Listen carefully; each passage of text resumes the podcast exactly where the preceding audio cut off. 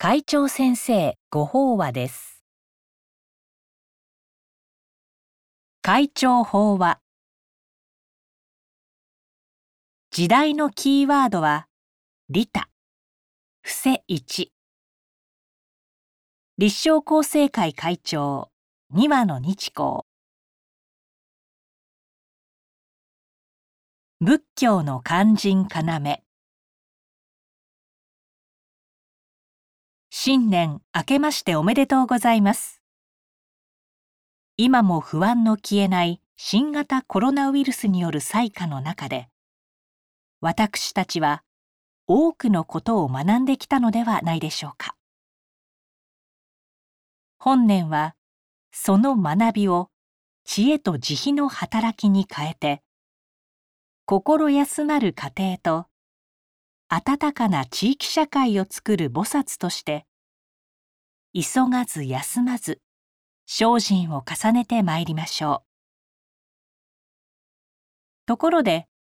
仏の教えを学ぶ私たちにとって最も大切な教え精進とは何でしょうか？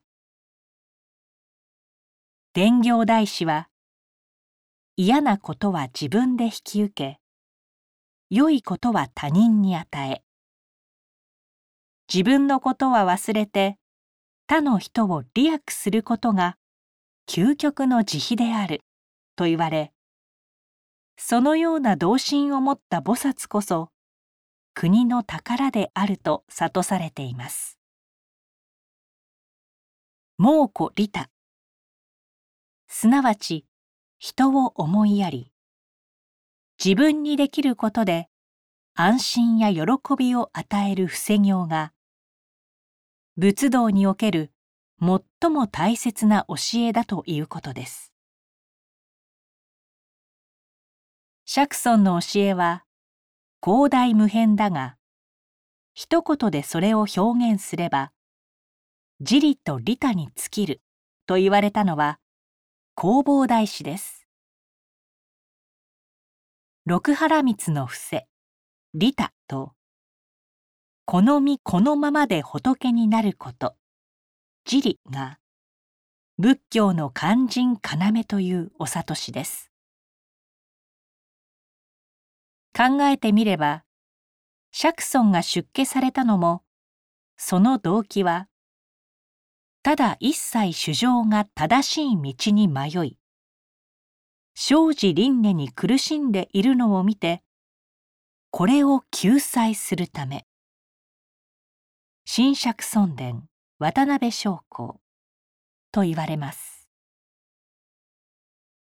一国の大使としての地位も財産も投げ打たれ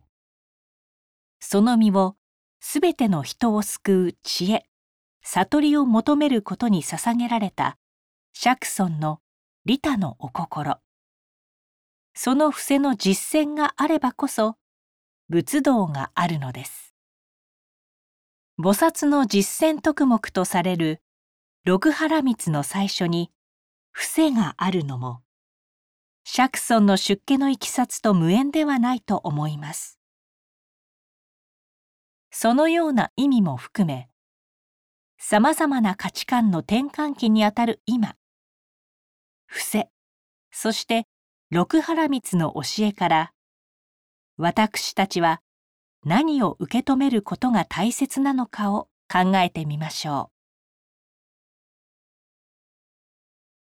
う。むさぼらないという利他行閉塞的な社会状況が続き人と人との心身の距離が遠のく傾向とは裏腹に近年信仰のあるなしを問わず人様のために利害を超えて尽くす利他の実践が注目を集めています。ボランティア活動をはじめ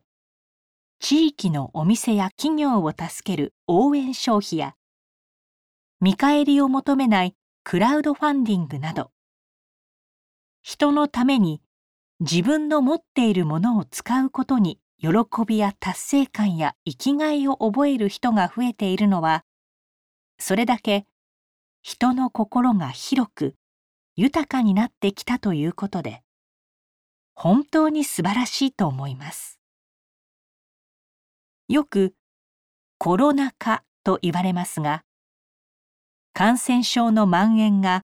人々の助け合う心を磨いたとすればコロナウイルスという因から生じた結果という意味でコロナ禍とも表現できる。前向きな側面もあると捉えることができます。仏教で伏せというと財世法世神世あるいは無意世恐れを取り除くと教えられていますがこうしてみると社会貢献や支援や奉仕とも言い換えられる誰にも親しみやすい伏せや利他のあり方が見つかりそうです。また道元禅師は「伏せは布団なり」と言われます。むさぼらなければその分が他の人のもとに届くのでおのずと伏せをすることになるというのです。持続可能な環境や社会を考える上でも一人一人のむさぼらないという利他の実践はより今日的で示唆に富む教えと言えます。一方で人と人との交流が減ると目の前に困っている人がいればこそ動き出す慈悲の心も発揮されにくくなるという見方もできます。ですから他者を慈しむことが一層大切になるのですがそうした心の伏せとともに欲への執着と財政の関係などについてもお互い様改めて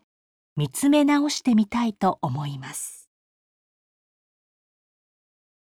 以上で厚生令和4年1月号会長先生ご法話の朗読を終了させていただきます。